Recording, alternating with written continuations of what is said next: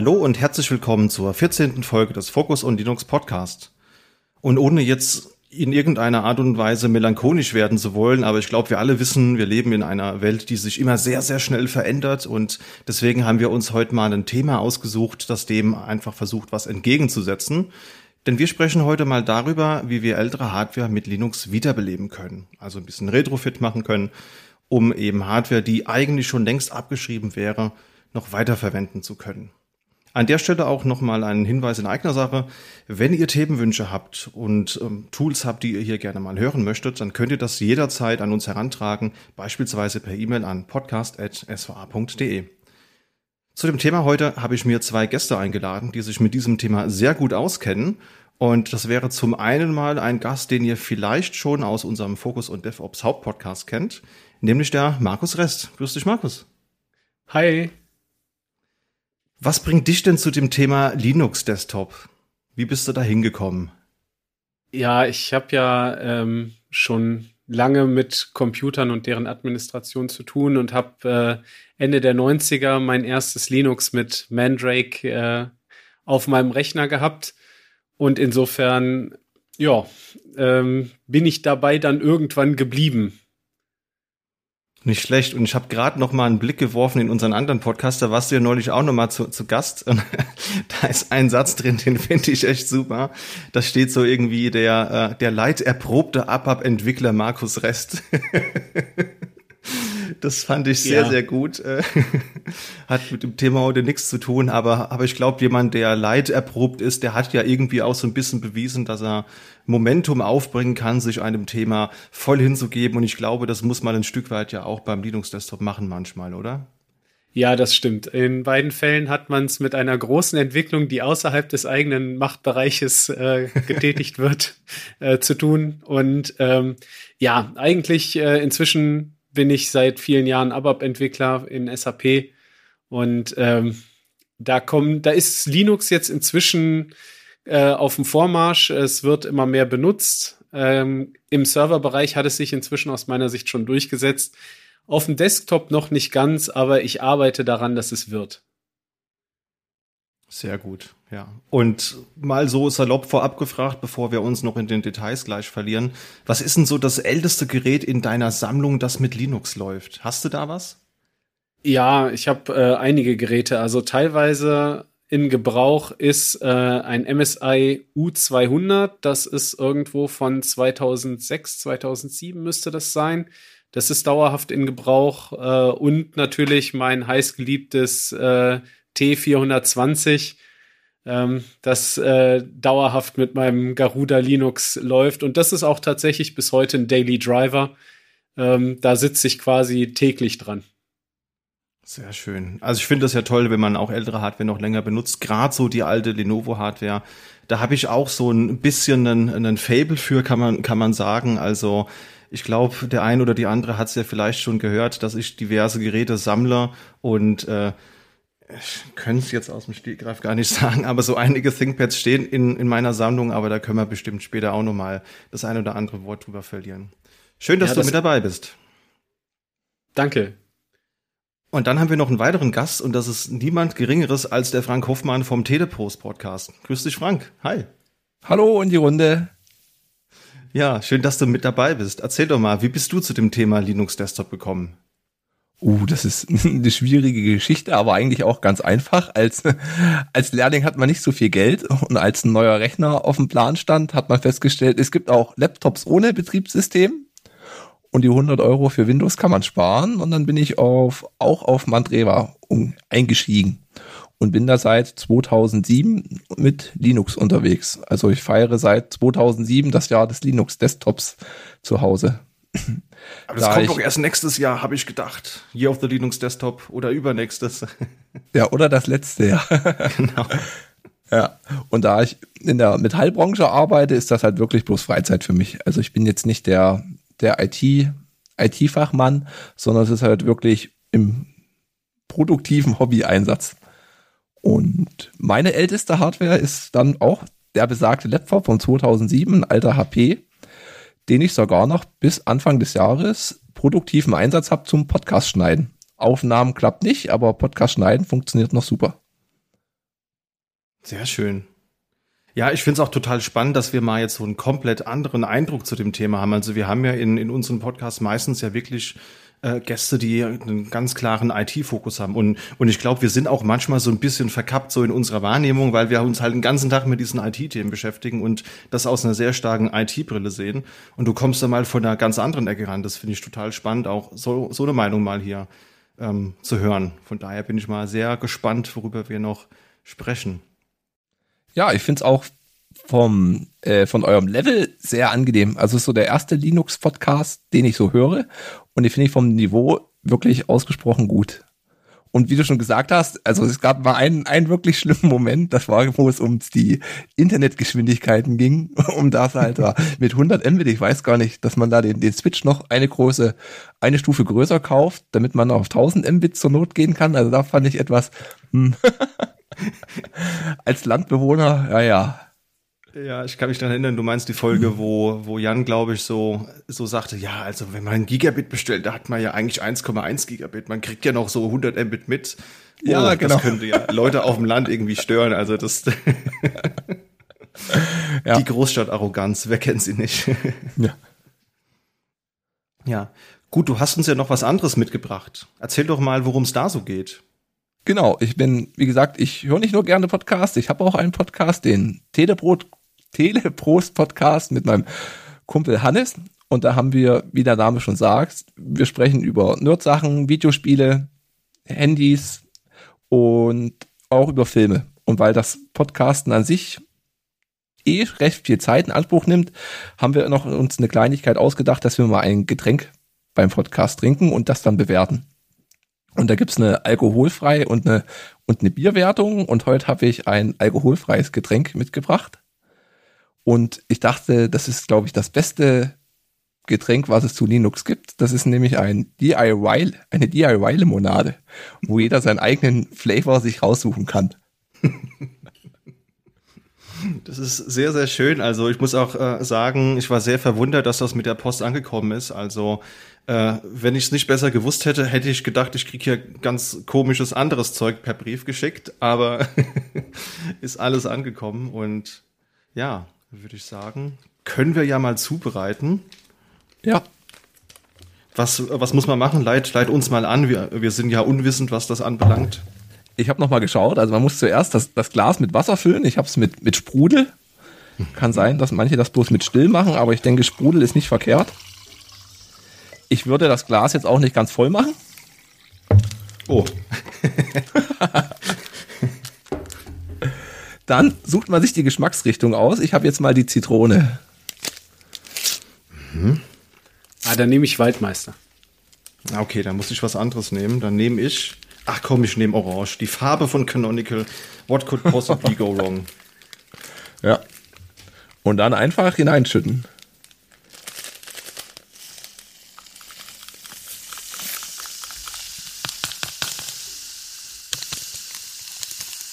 Uh.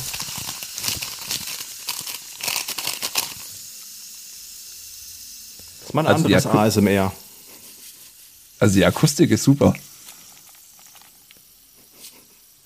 Und ich bin gerade selber überrascht. Also ich habe das, glaube ich, das letzte Mal vor 20 Jahren getrunken und ich habe es nicht so gut in Erinnerung. Aber ich bin gerade von dem ersten Kohlensäure echt begeistert. Ja, hat eine schöne Geruchsnote. Ja, die Zitrone nicht.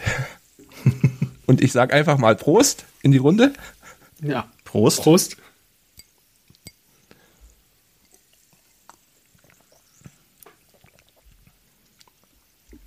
Oh ja, da fühlt man sich 20 Jahre zurückerinnert. Einmal Kindheit bitte. Genau. Ja. okay. Ist wie man es in Erinnerung hat. Obwohl es so viel geprickelt hat, finde ich es etwas schal.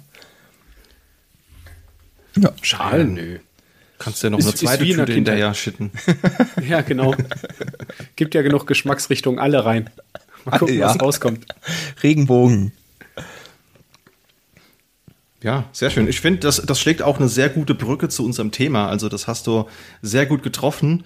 Weil das Thema DIY bei Linux ist natürlich auch omnipräsent, aber da werden wir bestimmt gleich nochmal drüber sprechen können.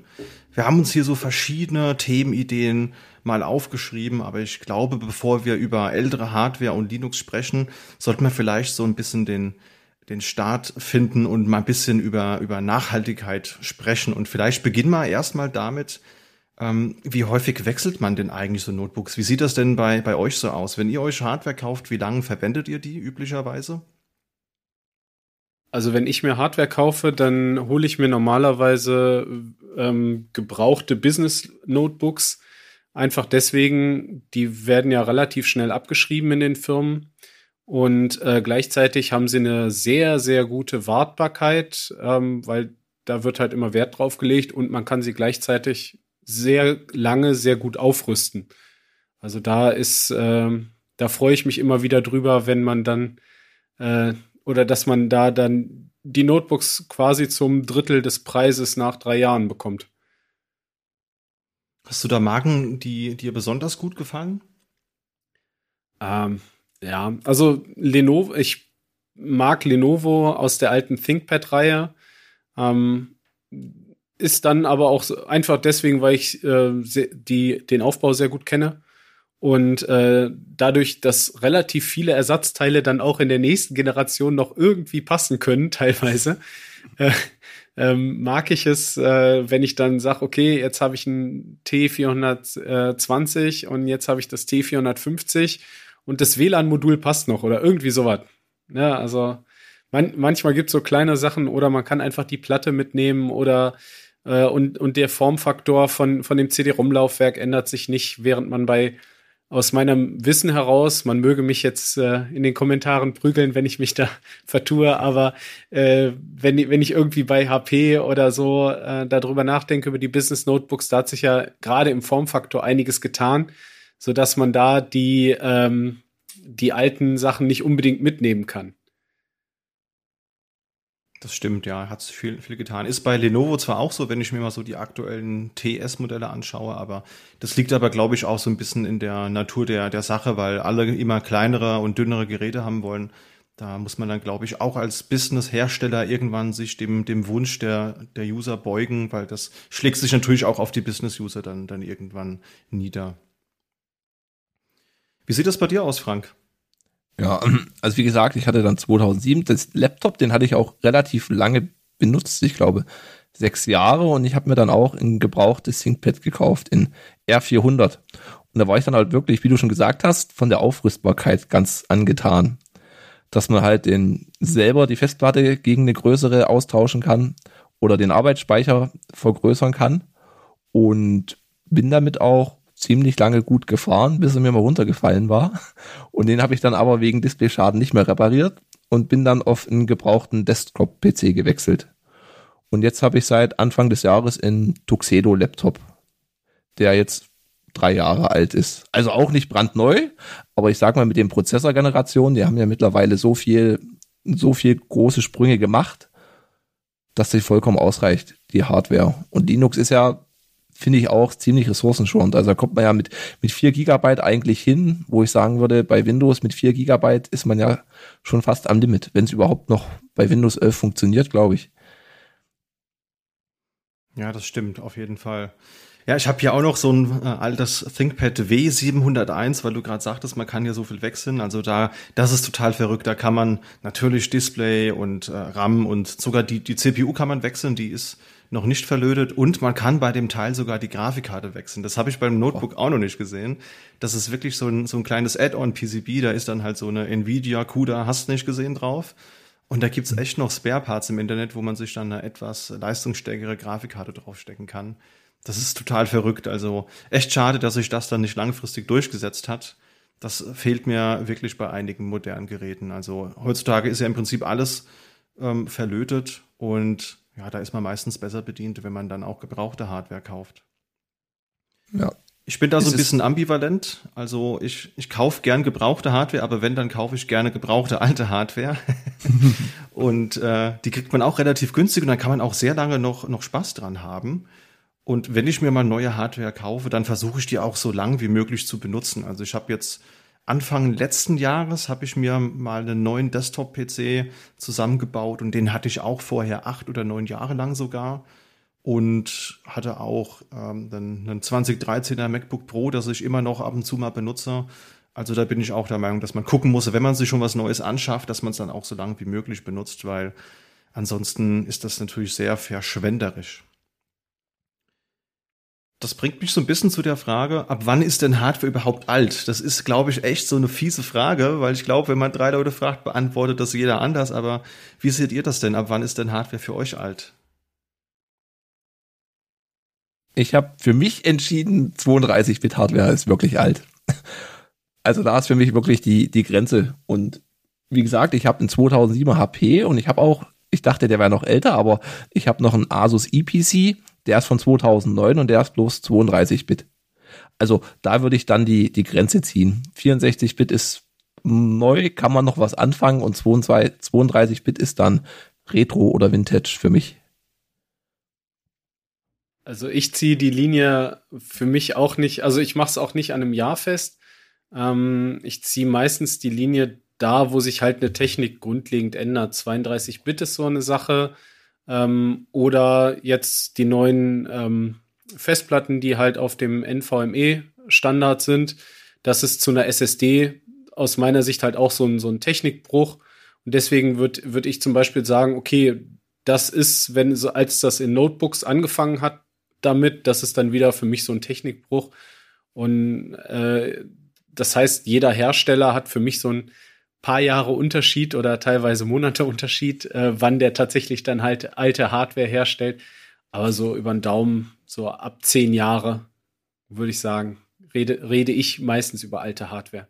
Alles davor sehe ich noch als normal und gebräuchlich an. Ja, ja, da gehe ich auch, auch mit, also da sehe ich mich auch, weil es kommt ja immer drauf an, was du dir kaufst. Klar, du kannst dir einen 400 Euro Discounter Notebook kaufen, das ist dann vermutlich auch nach drei Jahren schon nicht mehr sinnvoll verwendbar, aber wenn du dir wirklich ein Gerät kaufst, das so seine sechs, sieben Jahre auf dem Buckel hat, aber damals wirklich High-Class war, also eine Mobile Workstation beispielsweise mit, mit ausreichend RAM, dann ist die natürlich immer noch für so typische Standardaufgaben komplett gut und sinnvoll zu verwenden. Also ich denke auch, es gab so ein, so ein Breaking Point, als es um das Thema NVMe ging. Da hat sich, glaube ich, wirklich viel geändert. Also so auch generell, wie sich so ein System verhält. Da hat sich einfach bei der SSD-Technik super viel getan. Ähm, zwischen IDE und, und SATA finde ich, das ist auch so ein Generationswechsel. Ja, würde ich auch sagen, dass sich da was getan hat. Da, da lacht jetzt schon der eine oder andere, aber das ist okay, das ist länger als zehn Jahre her, muss ich auch zugeben. Und ähm, ich finde auch Thunderbolt ist so ein Punkt, wo sich da alte Rechner in neue Rechner klassifizieren. Ich habe hier zum Beispiel noch so ein ThinkPad X260, das ist eigentlich noch gar nicht so alt. Ich glaube, das ist irgendwie Baujahr 2016 oder so. Aber das hat halt noch, noch kein Thunderbolt. Und ähm, Deswegen ist das eigentlich schon an der Grenze zum, zum alten Gerät. Es hat zwar auch ein i7 und ein Full HD Panel, aber wenn du halt nur das Thunderbolt Docking hast, dann ist das für dich nicht sinnvoll nutzbar, weil dann musst du per USB und per HDMI deine Devices anschließen und das ist dann so jammern auf hohem Niveau, dass das alles moderner und schöner sein könnte. Wenn wir generell mal gucken, jetzt im, im beruflichen Kontext, da ist ja werden Geräte ja innerhalb von drei oder fünf Jahren abgeschrieben. Das heißt, rein nach Definition wäre halt ein Gerät nach drei oder fünf Jahren alt. Aber das sehe ich absolut nicht so. Also da kann man echt noch viele, viele Jahre mit einem guten Gerät weiterarbeiten. Gut, und jetzt nehmen wir mal an, ihr habt euch so ein gebrauchtes Gerät geholt, wie du ja schon so schön gesagt hast, Markus. Ähm, was sind denn so, hast du so, so erste Upgrades, die du so tätigst, um so ein Gerät wieder, wieder schneller zu machen oder ähm, um es zu, zu, zu weiterem Leben zu verhelfen? Ja, klar. Also ähm, die meisten älteren Geräte, die ich so kriege, die haben dann noch eine rotierende Festplatte drin. Dreht ähm, der Rost. ja, genau. Da dreht der Rost. Äh, da eine SSD ist also ja eigentlich heute kostet die nichts mehr und gleichzeitig ist es ein enormer Performance-Gewinn, auch für alte Laptops ähm, und natürlich bei den meisten Geräten, die ich kriege, gucke ich dann, dass ich an das Maximum des RAMs rangehe. Ne? Also irgendwie 16, 8 oder 16 Gigabyte können die meisten äh, alten Arbeitsrechner oder die alten Arbeitslaptops äh, dann. Und dann gucke ich, dass ich mit einer SSD und dem RAM aufrüste. Ab und zu gucke ich mal nach. Äh, bei dem T420 liebäugel ich im Moment mit einem Quad-Core-CPU anstatt dem Dual-Core, der drin ist. Aber äh, auf der anderen Seite, ja, aktuell brauche ich es noch nicht. Ne? Und er kann alles, was, was er können muss. Äh, und äh, insofern ähm, muss ich da schauen. Teilweise ist es natürlich so, ähm, dass die alten Geräte ein großes Problem mitbringen, nämlich dass die Monitorauflösung nicht mehr passt. Das heißt, äh, gerade bei den Lenovo-Geräten bin ich sehr froh darüber, dass es da dann auch die Ersatzbildschirme gibt, dass man da dann die alte 1300er Auflösung dann doch durch eine 1600 mal 900 äh, ersetzen kann, weil das ist halt das, aus meiner Sicht ein, ein großes Problem teilweise, dass die Software dann auf Full HD angepasst ist, so dass ich die dann auf den kleinen Bildschirmen von damals gar nicht mehr, gar nicht mehr nutzen kann. Okay, das hatte ich bei meinem HP, das hat bloß 1024 Bildpunkte fand ich das gar nicht so schlimm. Also ich nutze es ja auch bloß für Office und zum, zum Podcast schneiden ist das eigentlich, finde ich, ganz angenehm, dass du halt die großen, die großen Icons und das hast. Das ist auch mal in, in äh, angenehme Sache, anstatt halt diese hochauflösenden Displays, wo ich halt auch dann festgestellt habe, dass man mit Full HD am Fernseher unter Linux gibt's auch, finde ich, relativ viele Probleme. Also dieses Hochskalieren, wenn man jetzt nicht direkt davor sitzt. Und mit 4K stelle ich mir das, glaube ich, noch, noch schwieriger vor.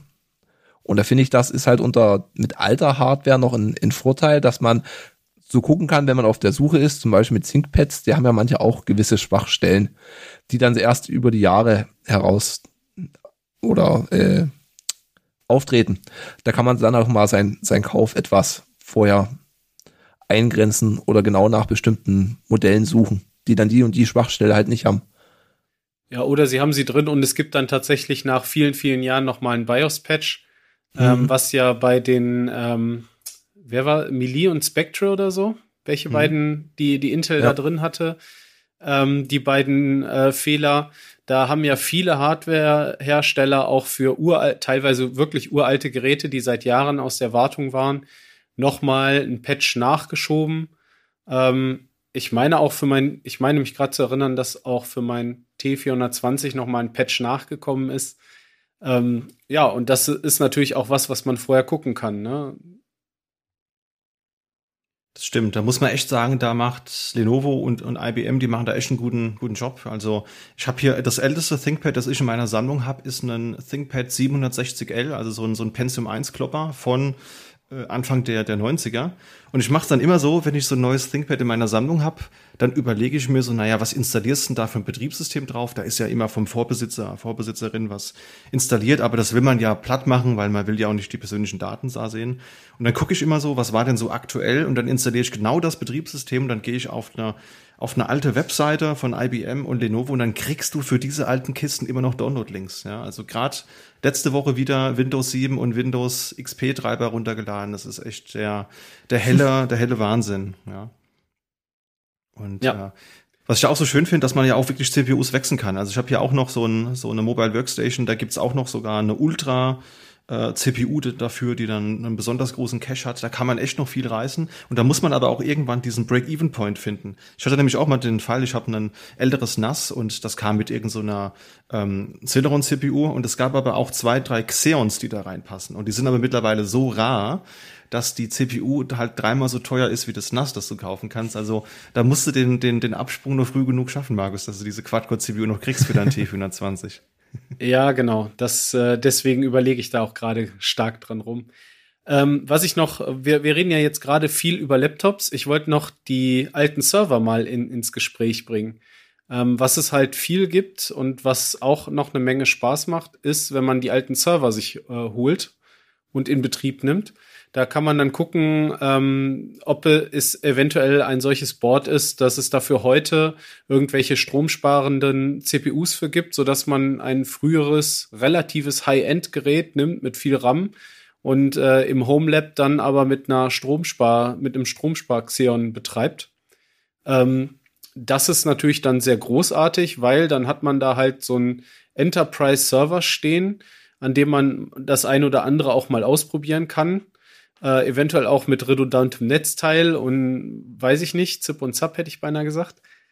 ähm, aber äh, da muss man auch aufpassen, weil zum Beispiel HP hatte einige Generationen, ich meine, es ist die G7, G8 gewesen, weiß ich aber nicht ganz genau, in denen ähm, HP halt nichts mehr für Consumer bereitgestellt hat. Man hat also alles nur gekriegt, ähm, wenn man tatsächlich HP Enterprise-Kunde war und da äh, eine Lizenz hatte.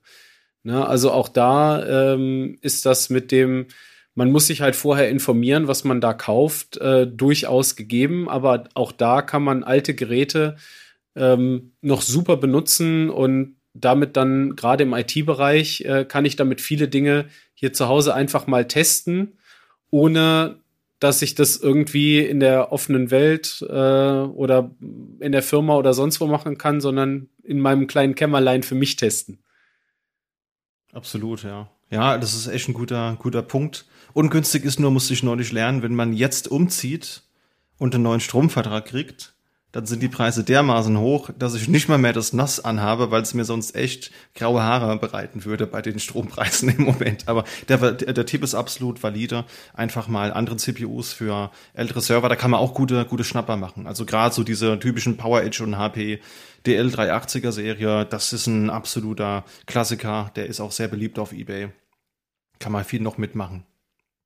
Jetzt nehmen wir mal an, ihr habt so ein Gerät, habt das so ein bisschen umgerüstet und Gibt es dann so einen Punkt, wo ihr sagt, naja, jetzt brauche ich doch mal was Neues? Und wenn ja, was, was macht ihr dann mit, mit eurer alten Hardware? Wenn sie doch funktioniert. Also ich habe sie erstmal auf den Boden gelegt. Ich habe noch ein, ein, Kind, das kann dann damit rum, rumspielen und die ersten Schritte, Schritte machen. Da hat man da den kein, kein Stress, wenn es halt runterfällt oder kaputt geht. Und manchmal, also wenn man so relativ lange die Hardware nutzt, wächst sie doch einen ein bisschen ans Herz, finde ich. Und die dann wegzugeben, ist halt schon etwas ja, schmerzhaft. Also für mich kann natürlich andere sein, die da ein bisschen klarere Kante fahren. Und die kennen das, glaube ich, spendenmäßig. Kann man ja mal, mal rumfragen. Oder, wie es bei den Telefonen manchmal ist, man gibt es halt in der Familie weiter. Wo ich halt sage, meine Eltern, die brauchen jetzt nicht unbedingt die schnellste Hardware. Wenn da der Browser eine Sekunde länger braucht, das kommt da eher noch gelegen. Ja, ich, ähm, ich sehe das ähnlich. Also es gibt Geräte, die sind mir ans Herz gewachsen. Also mein T420, das darf bei mir alt werden. Das wird dann wahrscheinlich irgendwann in die Vitrine kommen und äh, mich bis zu meinem Lebensende begleiten, vermute ich. Aber ähm, es gibt andere Geräte, die habe ich dann für einen bestimmten Zweck gehabt äh, und dann sind, ist das Thema halt durch, dann brauche ich sie nicht mehr. Ähm, und entweder, wie, wie der Frank gerade richtig sagte, kann man die dann ja spenden. Ähm, oder man guckt sich einfach in der Bekanntschaft und Verwandtschaft um, ähm, wenn man irgendwie Schulkinder hat, äh, schulpflichtige Kinder hat oder äh, ähnliches da gibt es äh, gerade in Schulen immer wieder äh, Kinder, die einfach nicht das Elternhaus haben, dass sie zu Hause äh, ihr eigenes Zeug ähm, haben können. Und da ist dann natürlich so ein gebrauchter Laptop, der von der Performance her für Office und äh, sonstige Arbeiten noch völlig ausreicht, aber halt nicht mehr zum Zocken. Ähm, der, der, der ist für solche Kinder teilweise Gold wert, weil die können dann tatsächlich mit den anderen zusammen ihre äh, Präsentationen auch auf so einem Laptop machen und ähm, stehen dann nicht ganz hinten dran. Es ist ja immer mehr so, dass die Schulen dann auch sagen, hier, äh, bringt mal bitte diese Hausaufgabe in Word geschrieben oder als Präsentation mit, ne, wo dann damals noch irgendwie die äh, gemalte Pappwand aufgestellt wurde, gibt's ja dann heute schon hm. einige Schulen, die dann sagen, nee, die Hausaufgabe wird bitte als Präsentation eingereicht. Und gerade in Corona ist das ja noch stärker geworden. Und ich glaube, da sollte man dann auch gucken, wenn man da, die, wenn die emotionale Verbindung nicht zu stark ist, dass man äh, dann da auch äh, anderen mithilft. Ja, absolut, ja. Also ich sehe es ähnlich, es gibt so Geräte, da hat man dann emotionalen Wert dran. Und äh, ich finde, es gibt auch so einen Punkt, wo ein Gerät für einen nicht mehr so einen Nutzen hat, wo man keine Bindung dazu hat. Da neigt man dann dazu, das Gerät wegzugeben. Und wenn man dann zehn Jahre ähm, in der Zukunft nochmal an dieses Gerät denkt, dann wird einem so ganz, ganz äh, wehmütig um, ums Herz, weil dann hätte es auf einmal einen nostalgischen Faktor, weil es dann einen Sammlerwert hat und dann ärgert man sich, dass man es weggegeben hat. So ist mir das schon unzählige Male gegangen äh, und genau deswegen sammle ich jetzt wieder alte Hardware. Ähm, nee, ähm, und ich bin auch der, der Meinung, dass man da auch einfach mal gucken sollte, ob man da irgendwo was Gutes tun kann. Deswegen habe ich in Vorbereitung auf diesen Podcast auf eBay Kleinanzeigen ein ThinkPad X60 ersteigert für 30 Euro.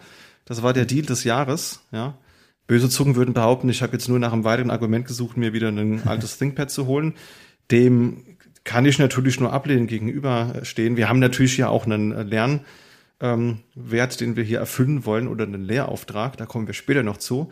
Denn die Frage, die sich mir gestellt hat, kann man denn wirklich mit so alter, günstiger, gebrauchter Hardware noch was Sinnvolles ähm, anfangen, was man jetzt auch jemandem spenden könnte? Denn ihr habt völlig recht, es gibt Spendenprojekte und ein Projekt, das mir da gleich eingefallen ist, das hatte ich mal während der letzten RC3, also der Remote Chaos Computer äh, wofür steht das dritte C bei dem Event? Chaos Computer Club Conference. Nee, Chaos Kongress. Computer Conference. Kongress, mein, ganz schön peinlich.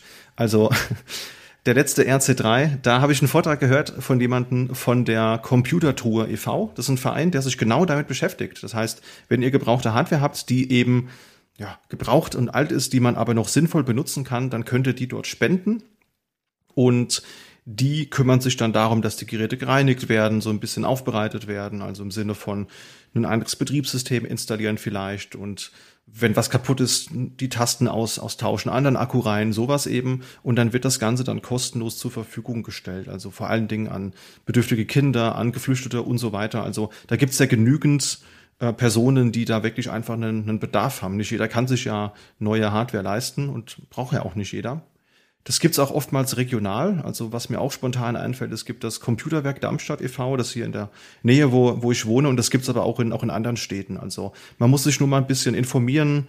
Äh, Dresden, Leipzig haben da, glaube ich, auch einzelne Vereine, zumindest hörte ich irgendwo mal davon.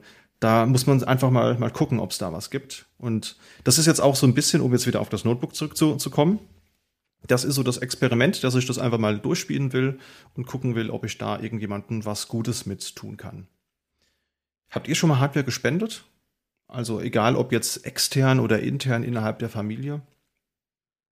Ja, regelmäßig. Also das letzte, was ich gespendet habe, war äh, ein, ähm, ein, ein, ein, Laptop, äh, der dann während Corona dafür gesorgt hat, dass, ein, äh, dass jemand aus, der, aus einer Schule an dem Fernunterricht teilnehmen konnte. Ich habe meinen alten Desktop an meinen Vater vererbt. Und ich habe aber letztens, eine, wenn das auch zählt, eine, eine Spielekonsole verschenkt in alten Game Boy Advance. Sehr schön. Ja, das zählt ja. auch. Gut, ja, wie geht man denn generell bei der Hardware-Auswahl? Wir haben hier so ein bisschen als Frage aufgeschrieben, wie günstig darf denn gebrauchte alte Hardware sein? Das geht so ein bisschen in die Richtung des Experiments, das ich gerade starte. Und wie geht man mit 32-Bit-CPUs um? Was ist denn da eu eure Meinung zu? Kann man mit 32-Bit überhaupt noch irgendwas anfangen? Also ich habe ja den, den EPC hier und ich habe ihn als, als Office-Gerät zum Einscannen, zum Text schreiben und Sachen ausdrucken. Dafür ist es noch okay. Aber da dauert halt schon die PDF speichern, dauert halt auch 10 Sekunden, je nach Seitengröße. Also es ist schon, wenn man es noch da hat, kann man es nutzen, sage ich. Aber kaufen würde ich jetzt, wenn man nicht wie du der Liebhaber ist und da unbedingt Windows 95 dran laufen lassen möchte, um ein altes Monkey Island zu spielen, würde ich sagen, würde ich bei 64-Bit dann schon einsteigen. Ich hatte dann auch, kommen wir dann bestimmt später noch dazu mit den Distributionen, was man da nehmen kann, weil da ist man dann mit 32-Bit dann auch schon ganz schön eingeschränkt. Genau, da wollte ich gerade einhaken und sagen, ja, 32-Bit ist schwierig, weil die ganzen Mainstream großen Distributionen, die auch einsteigerfreundlich sind, haben ja nach und nach alle ihre 32-Bit-Sparte abgekündigt ähm, und unterstützen die nicht mehr. Ähm, und das heißt, es bleiben relativ viele äh, Linux übrig, wo man zumindest ein bisschen Vorwissen haben sollte, was man da tut ähm, gerade dann, wenn man auf Probleme läuft. Deswegen bin ich bei 32 Bit ein bisschen vorsichtig, weil wenn man dann auf die älteren Betriebssysteme geht, äh, egal welche, dann kommt man immer dahin, dass man sagt, okay, ich nehme jetzt das ältere Betriebssystem, kriege dann keine Security-Updates mehr und dann äh, hat man andere Probleme, die man doch besser nicht haben möchte. Ja. Absolut, ja. Also ich meine, wir müssen auch mal ehrlich sein, 64-Bit-fähige CPUs ist jetzt auch keine Rocket Science, die es erst seit ein paar Jahren gibt, sondern das gibt's ja schon echt seit, ich glaube, zehn oder über zehn Jahren. Ja? Das heißt, da muss man wirklich sich aktiv entscheiden, jetzt ein 20 Jahre altes Notebook zu kaufen, um dann eben dann wirklich nur eine reine 32-Bit-CPU drin zu haben. Und das Experiment, was ich da gerade mache, also auch dieses X60, das ich wirklich zum Spottpreis bekommen habe, ich glaube, da gab's dann auch später noch CPUs, die man aus, austauschen konnte, die dann, äh, glaube ich, auch 64-Bit-fähig waren. Oder war es eins der Nachfolger ThinkPads? Ähm, generell ist es eigentlich schwer heutzutage an Geräte zu kommen, die wirklich nur 32 Bit können. Also mir fällt jetzt spontan auch der EPC ein, über den ihr gesprochen habt. Ähm, ich habe hier nämlich auch noch so einen, den, den ersten EPC, den EPC 701 4G. Das ist so ein 900 Megahertz Celeron-Ding, das aber runtergetaktet wurde auf 600, damit es nicht überhitzt mit dem Mini-Lüfter. Und äh, das ist auch eine reine 32-Bit-CPU und das ist auch relativ schwierig, mit dem Gerät noch was anzufangen, aber es gibt noch Möglichkeiten da. Werden wir auch gleich nochmal drüber, drüber sprechen. Das, das eine Problem, das ich halt immer sehe mit älterer Hardware, und das hattest du ja auch schon gesagt, Markus, ist so diese fehlende Optimierung für geringere Auflösungen. Also gerade der EPC, der hat 800 mal 480 Pixel. Das war ja damals schon nicht viel und ist natürlich in, in Zeiten, wo jeder Full HD oder 2K oder 4K Panels hat, natürlich äußerst schwierig. Und gerade wenn man sich mal Webseiten anschaut, die, die meiste Zeit des Tages haben wir ja in irgendeiner Art und Weise mit, mit Online-Diensten zu, zu tun. Wir, wir konsumieren viele Informationen über, über Webseiten. Und dann hast du halt eine Webseite, wo der Werbebanner halt deinen, deinen ganzen Screen einnimmt. Das ist dann auch relativ schwierig, damit umzugehen. Ja, genau. Und äh, du hast halt viele Fenster, die halt in der Größe dann fix sind und da hat man dann gesagt, okay, 720p, da nehme ich noch drauf Rücksicht, das, da sieht man es noch. Äh, aber alles das, was drunter ist, ja, da ist dann der OK-Knopf OK leider unterhalb des Bildschirmrands. Und äh, dann kann man eben nicht mehr OK klicken, sondern muss nur noch raten, wohin man denn da klickt. ähm, was das Ganze auch nicht, nicht sehr viel schöner macht. Und äh, zudem hast du halt diese inzwischen völlig überfrachteten äh, Webseiten, die all, die deinen PC einfach mit allem zuschmeißen, was so geht. Ähm, Werbung ohne Ende. Also ich sag mal, wenn man ohne Adblocker, also ältere Hardware, muss man aus meiner Sicht immer mit Adblocker betreiben. Nicht deswegen, weil man den Leuten ihren, äh, ihren Gewinn aus der Werbung nicht gönnt, sondern einfach deswegen, weil der PC es einfach nicht mehr geladen kriegt ab einer gewissen Menge. ja. Ähm, und äh, das ist tatsächlich auch eine Sache, wo ich immer wieder denke, ja, muss das so sein? Also, wenn ich hier mal den, den allseits bekannten Fefe-Blog mal anführen darf, ähm, die Webseite lädt auch auf meinem ältesten Gerät immer noch ratzeschnell. Und ja. ähm, das liegt halt daran, dass da eben kein Over oder kaum Overhead dran ist. Und äh, wenn ich sage, okay, wenn das der Standard ist und äh, wichtige Webseiten ähm, generell mal auf einiges an Werbung verzichten würden oder äh, das verringern würden, da wäre mehr Hardware länger im Umlauf aus meiner Sicht, weil die Leute nicht mehr so schnell das Gefühl hätten, okay, mein PC ist so schnell veraltet. Ja, das finde ich auch bei den Office-Programmen so erstaunlich, dass halt so ein, mit so einem Word oder mit so einem Excel macht man jetzt nichts anderes als wie vor 20 Jahren. Aber das, mhm. die Performance, die da angelegt werden, angelegt wird, kann man halt, ich verstehe es halt auch nicht, dass man da halt nicht ein bisschen mehr äh, ressourcenschonend arbeitet. Ja. Sehe ich ähnlich. Also wie du schon richtig sagst, die, die Software hat sich so bezüglich der, der Features nicht überall gleich weiterentwickelt. Das ist auch der Grund, warum ich hier noch Office 95 benutze. Nein, Quatsch. Aber ja, ihr hättet es fast geglaubt. Ja. ähm, Definitiv. das, das große Problem ist, glaube ich, wir haben ein Stückchen weit aufgrund der radikalen und schnellen Veränderungen verlernt, ähm, effizient und Ressourcen schon zu programmieren, weil wir die Zeit nicht mehr da, dafür haben. Wenn du mal, mal so guckst, Früher hat man auch technisch sehr harte Limitierungen gehabt. Wenn man mal so guckt, wie so die, die ersten Konsolen oder Videospieler entwickelt wurden, da hat die Hardware einfach vieles noch nicht mitgebracht und man musste sich seinen Weg drumherum bauen, um es dann doch zu erreichen. Ja, also wenn man sich an, anguckt, das, das erste Pokémon, äh, was für ein Riesenspiel man da auf wie viele Kilobyte ähm, entwickelt hat und geguckt hat, das, das Maximum da rauszuholen. Äh, heute ist halt egal. Heute wirfst du CPU und, und RAM drauf und irgendwas wird dann schon helfen. Und das erwartet man dann natürlich auch äh, von den Usern, dass man dann halt einfach, ja, wenn die Webseite zu langsam lädt, ja, mai, dann holst du dir halt ein anderes Gerät, so nach dem Motto. Mhm. Ja. Ich, ich hatte dann halt auch, wie du schon gesagt hast, mit dem Browsen, das ist dann ziemlich schwierig, äh, mit Links, mit so Terminal Browser rumprobiert. Und das ist halt auch dann nicht mehr, also es funktioniert, aber es ist halt dann auch sehr gewöhnungsbedürftig. Und das ist halt auch nichts für den normalen Alltagsnutzer. Also das muss man dann schon wollen und so ein Febel dafür haben. Ja, stimmt. das stimmt. Wenn du, aber wenn man sich dran gewöhnt hat, also jetzt für Webseiten, da kommt es sehr auf die Webseite an, ob die damit einigermaßen umgehen kann oder nicht.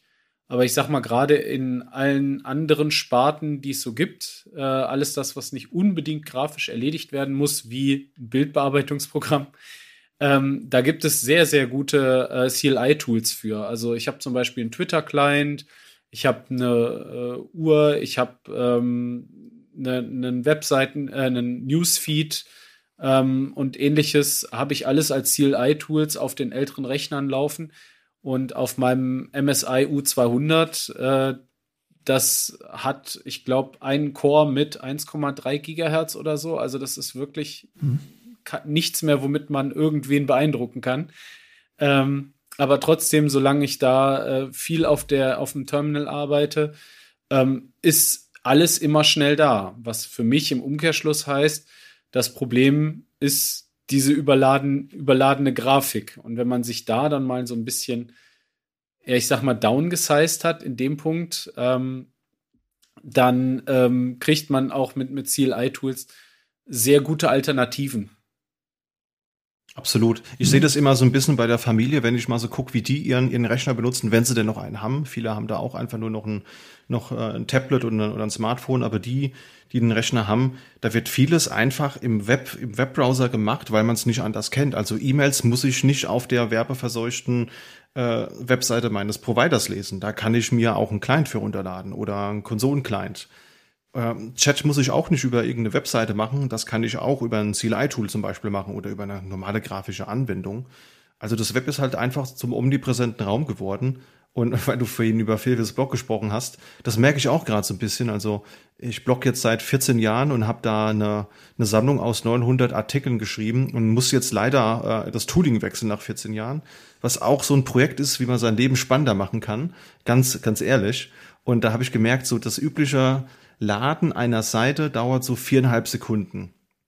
Und oh. in 4,2 Sekunden rendere ich mit einem Static Site Generator meine gesamte Webseite mit 900 Posts. Also da ist halt kein JavaScript mit dabei, keine Datenbank, äh, keine Google Fonts, die nachgeladen werden.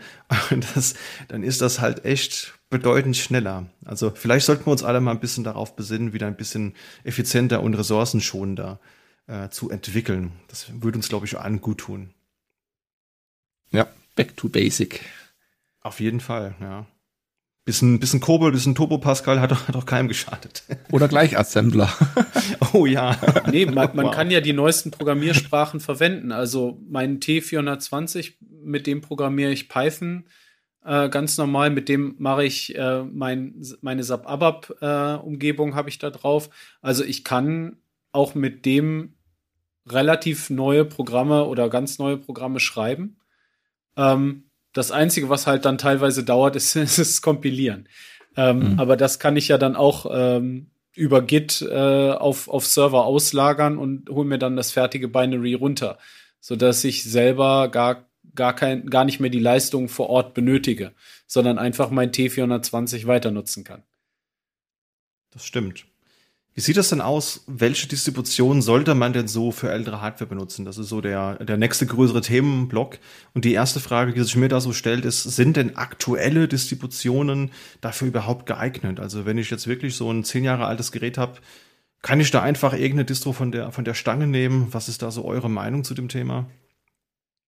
Also bei einer zehn Jahre alten Gerät, sage ich mal, ja, da kann man sich quer, quer durchprobieren und da wird man auch feststellen, die, die Unterschiede bei, bei Linux. Vor allem, weil man dann mit dem Window Manager ins, na, nicht in Konflikt kommt, aber ich hatte halt dann, also ich habe wirklich viele Dist Distros probiert und man hat man irgendwann mal sein, sein Favorite und ich bin halt bei LXDE geblieben. Das ist halt ziemlich schlank und leicht und dann gibt's halt, das gibt's unter Ubuntu, gibt's das, unter Linux Mint bei Arch, bei Rolling Releases, da habe ich jetzt als Privatanwender, der jetzt nicht täglich sein, sein Gerät nutzt, habe ich eher schlechte Erfahrungen, weil ich hatte es halt mal ein halbes Jahr nicht aktualisiert und dann aktualisiert und dann war es halt im, im Eimer. das ist natürlich tödlich beim Rolling Release, wenn du dann ein halbes Jahr raus bist, dann ist der Gap halt echt ja. ziemlich, ziemlich groß. Ja, das stimmt. Ja. Aber bei Arch habe ich, ne, hab ich einen guten Tipp für dich. Ähm, da kannst du Garuda nehmen, also mein T420 rennt auf einem Garuda, natürlich auch nicht mit einem GNOME oder mit einem KDE, sondern ähm, mit einem XFCE. Ähm, mhm. Rennt es noch ganz normal, das ist ähm, richtig performant und ähm, wie gesagt, mein Daily Driver in, in vielen Fällen. Und darunter arbeitet halt auch ein echtes Arch. Und ähm, Arch selber kann man aus meiner Sicht auch die neueste Generation sehr, sehr gut nehmen. Äh, für noch ältere Geräte, also mein das U200, das ich habe, ist halt tatsächlich noch mal fünf bis sechs Jahre älter als das T420. Da fängt man dann aber an, sich sehr genau zu überlegen, okay, was packe ich denn da überhaupt noch drauf? Welchen Window Manager nehme ich? Welchen Login Manager nehme ich? Und dann fängt man an, sich das selber zusammenzuschustern. Ähm, aber da ist aus meiner Sicht Arch äh, halt die beste Grundlage, weil im Gegensatz zu, ich sage jetzt einfach mal Ubuntu oder Debian, generell Debian-basierte, ähm, hat man da sehr genaue Kontrolle, was man denn da installiert und er installiert nicht so bloatmäßig alles. Ich habe manchmal bei Ubuntu das Gefühl, wenn ich sage, ich hätte gerne A, dann installiert er mir, weil es passen könnte, theoretisch installiert er mir direkt B und C noch mit. ja, das stimmt. Das merke ich auch an den ISO-Images, wie groß die geworden sind. Also als ich angefangen habe, da war es dann so immer 650 MB und jetzt bist du bei, ich hatte jetzt das äh, Tuxedo OS, da bist du bei über drei Gigabyte. Also es sind schon, sind schon Größen, die da aufschlagen.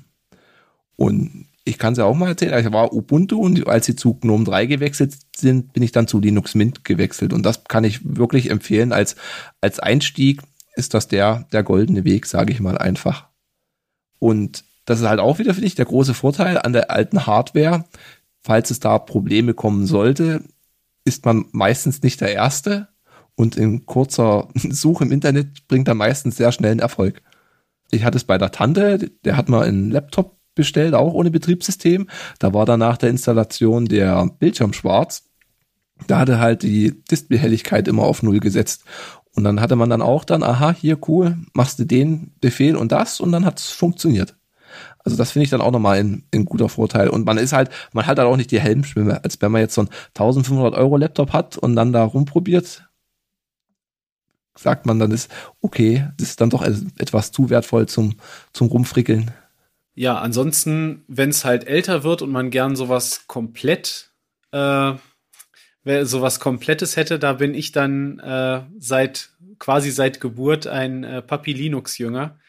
Ähm, da habe ich also damals schon meine 386er und 486er PCs mit versorgt und äh, die damit dann noch irgendwie am Laufen gehalten. Äh, war relativ äh, interessant, sag ich mal, äh, gerade am Anfang. Ich weiß gar nicht mehr. Ich habe im Kopf, dass die erste Version sogar noch auf Diskette passte, aber auf oder auf ein paar Disketten. Aber ich kann sein, dass ich mich da, dass das im Nebel der der Vergangenheit untergegangen ist. ähm, nee, aber das das war halt immer so ein Ding. Ähm, wenn irgendwer sagte, hier, ich habe einen alten PC und den brauche ich nicht mehr Und ich wollte aber was lernen, ich wollte was tun damit und ich fand den zu schade zum Wegwerfen. Äh, dann habe ich den, habe ich den bei mir noch äh, ein bisschen stehen gehabt, habe da ein Papi Linux draufgehängt, ähm, habe da dran noch ein bisschen Spaß gehabt, äh, ein paar Jahre und äh, wenn sich dann eine Gelegenheit ergeben hat, dass den jemand brauchen konnte oder er halt wirklich zu alt war oder sonst irgendwas den Geist aufgegeben hat, wir hatten ja damals noch drehende Festplatten und so, äh, dann, äh, dann habe ich ihn halt dann schweren Herzens dann auch weggegeben. Oder wenn ihn tatsächlich jemand brauchen konnte, dann auch leichten Herzens. Hm. Genau, also ich habe ja noch in unserer Liste gesehen, dass es halt ein Desktop, da läuft äh, JWM drauf und, und Roxfighter, da kann ich mich auch noch dran erinnern, als ich so meine ersten Linux-Schritte gemacht habe. Das sind wirklich so echt super ressourcenschonende Desktops, also die liefen auch echt auf einem Pentium 1 noch ziemlich gut. Und echt schön, dass das Projekt immer noch ähm, am, am Leben erhalten wird, weil es ja auch Anfang der 2000er erschienen und Mittlerweile ist das aber auch optional 64-Bit-fähig, habe ich gerade gesehen. Ne? Also mhm. auch da geht man so ein bisschen mit der Zeit und hat für alte 32-Bit-Rechner Releases und für alte 64-Bit-Rechner Releases. Ja. Hat einer von euch mal mit Antix Linux gearbeitet? Ja, ich hatte es mal auf dem EPC installiert, weil ich halt auch wegen 32-Bit mal geschaut habe, was es da überhaupt noch gibt. Letztes Jahr war das. Und es hat mich aber irgendwie nicht so überzeugt. Ich kann jetzt gar nicht so genau sagen, warum. Es war halt doch ein bisschen träge und von der, von der Optik hat es mir nicht so zugesagt. Ich bin dann, ich kann ja schon mal vorgreifen, so bei Bundesland Labs bin ich dann hängen geblieben. Beziehungsweise man sucht immer einmal so, ja, leichte Linux-Sachen und dann stolzt man über Quanchback und dann stellt man fest, dann gab es dann Crunchback Plus Plus und dann kam irgendwann mal Bunsen Labs. Wie da genau die Entwicklung war, das konnte ich immer schwer nachvollziehen, aber auf jeden Fall ist halt Bunsen Labs die, die aktuelle Version. Die gibt's auch für 32-Bit Hardware und die kann ich wärmstens empfehlen. Also da läuft, ist, ja, die Hardware ist alt, es läuft flüssig, es rennt nicht, aber es ist halt noch super zu benutzen. Auf jeden Fall, ja. Also das ist auch echt meine Lieblingsdistro. Wir haben uns da ja auch mal drüber ausgetauscht. Ähm, und zwar, ähm, ich habe hier auch noch so einen, so einen IBM ThinkPad X31, also Baujahr 2003, also nach eurer Definition wirklich alter Kram. Ist noch so ein Intel Pentium M drin mit irgendwie, ich glaube, 1,5 Gigahertz. Und ich habe den nochmal aufgerüstet mit, ähm, ich glaube, ein Gigabyte DDR1 RAM ist da jetzt drin. Also super äh, schlankes, schönes Gerät, toll verarbeitet aber natürlich auch einfach im Rahmen des Alters nicht mehr so der absolute High-Performer. Und äh, ich habe mir damals mal Crunchbang angeschaut. Das ist aber eingestellt worden 2015 und dann gab es den Nachfolger äh, Crunchbang Plus Plus.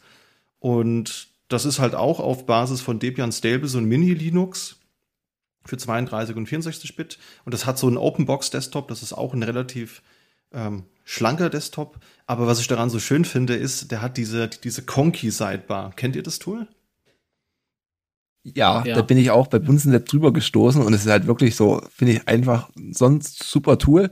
Da hat man halt alle wichtigen Informationen und man sieht halt auch die CPU-Last. Da weiß man, okay, er fährt gerade noch hoch und er braucht jetzt noch die zwei Sekunden. Und wenn er dann halt bei seinen 0,5 Prozent ist, kann man dann loslegen.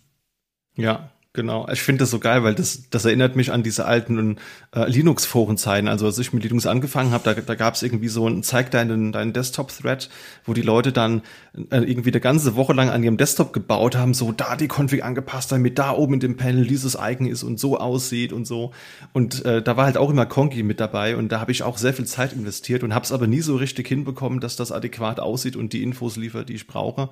Und da installierst du halt einfach eine Distro, bootest die und alles ist einfach mitgeliefert und das passt, ist erstmal, erstmal stimmig so. Und Bunsen Labs ist halt wie Crunchbang Plus Plus einfach ein weiterer Fork von dem eingestellten ähm, Crunchbang, hat auch den Open Box Desktop, die Kongi Sidebar, hat hier so ein Desktop-Menü und so ein sehr ressourcenschonendes Panel.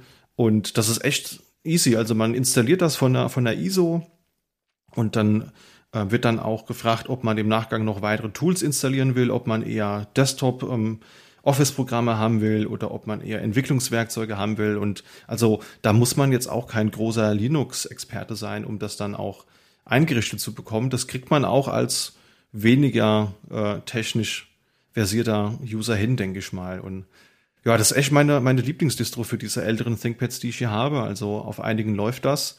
Und das ist faszinierend. Du bootest dieses Teil, du hast äh, ein WLAN-Netz, mit dem du dich connectest und die RAM-Auslastung ist bei, bei unter 100 Megabyte. Und das ist schon sehr lange her, dass ich sowas mal gesehen habe, dass ein aktuelles Linux so sparsam mit RAM umgeht. Also ja, da bin ich mit meinen aktuellen Geräten ganz, ganz, ganz weit drüber, ohne dass ich einen Webbrowser oder geschweige denn Teams oder so aufmache. Ja, ich finde es auch eine schöne, schöne Sache, die die eingepflegt haben. Man hat halt unter dem Conky noch die Shortcuts für diverse Sachen, zum Beispiel halt Windows-Taste F für den File-Browser und so. Hm. Das macht halt eine, eine schöne, cleane Optik. Man hat da jetzt keine Icons oder so, sondern man hat halt die wichtigsten Sachen auf der Tastatur liegen. Nur kurz für ja. mich, du hast eine Windows-Taste? Ich habe nur eine Super-Taste. oh, oh.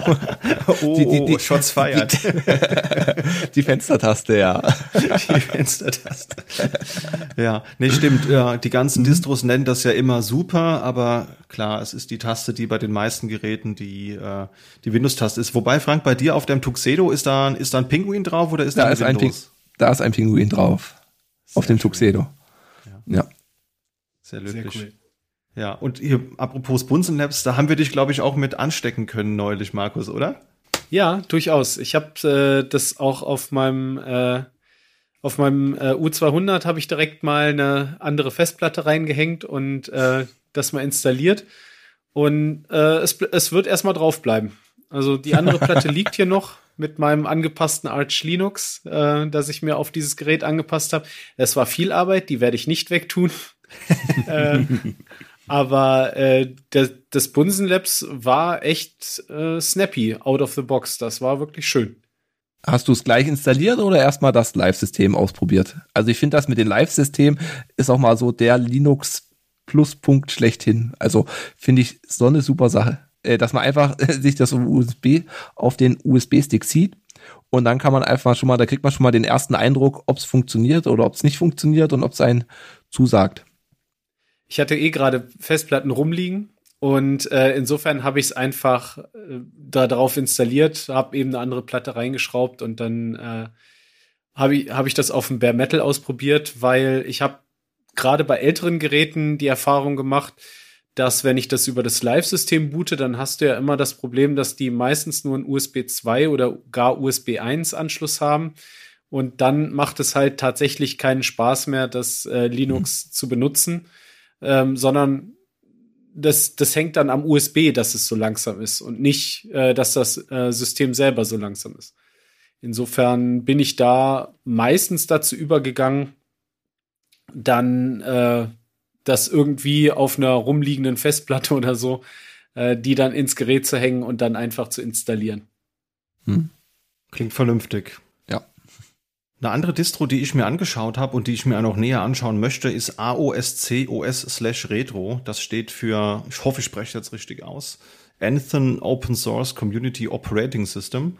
Und das ist halt so eine General Purpose Linux Distro, die den Fokus auf einfacher Benutzbarkeit hat. Also man, man soll ohne das Pflegen langer NixOS Package Lists und langer Arch Linux AOR Pakete, die man installiert, soll man relativ einfach eine funktionierende Distro haben, die dann auch relativ lange unterstützt wird. Das haben die sich so auf die Fahne geschrieben und die schreiben sogar tatsächlich, dass wenn man keine GUI haben will, sondern nur Terminal, dass man da mit mindestens 12 MB RAM, 800 Megabyte Festplatte und einem 486er zurande kommt. Ja, und jetzt habe ich hier natürlich ein Pentium 2 und ein 486er, da bin ich natürlich sehr gewillt, da mal reinzugucken. Wobei für die GUI wird gesagt, da soll es schon Pentium 2 sein, 48 MB RAM und so 1,2 Gigabyte Platte.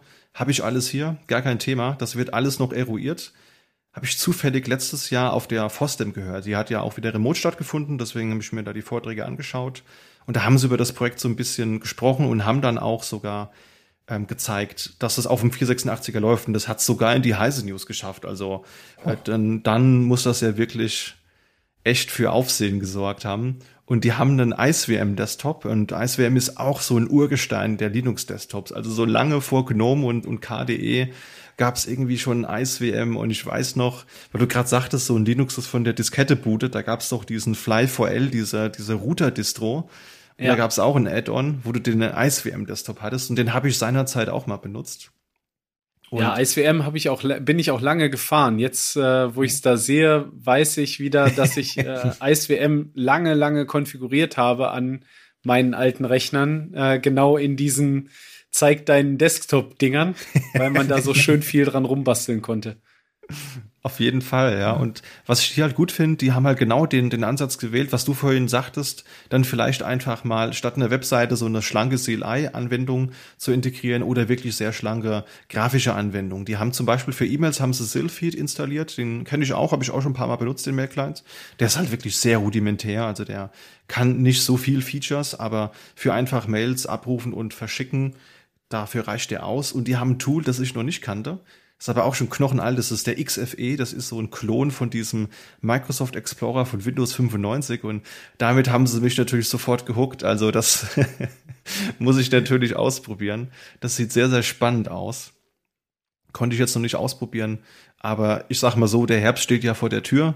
Und irgendwas muss ich ja machen. Und da werde ich das auf jeden Fall mal ausprobieren. Wenn ich mit Monkey Island durch bin, selbstverständlich. Nachdem man Windows 95 wie alle anderen Windowses bis einschließlich Windows 7 ja nicht mehr benutzen sollte, weil da keines mehr in der Wartung ist und keines mehr ins Internet sollte, äh, ist, das, glaub, ist, ist, ist man da dann auch auf Linux einfach angewiesen. Ja. Das habe ich Aber natürlich nicht vor, Hust, Hust.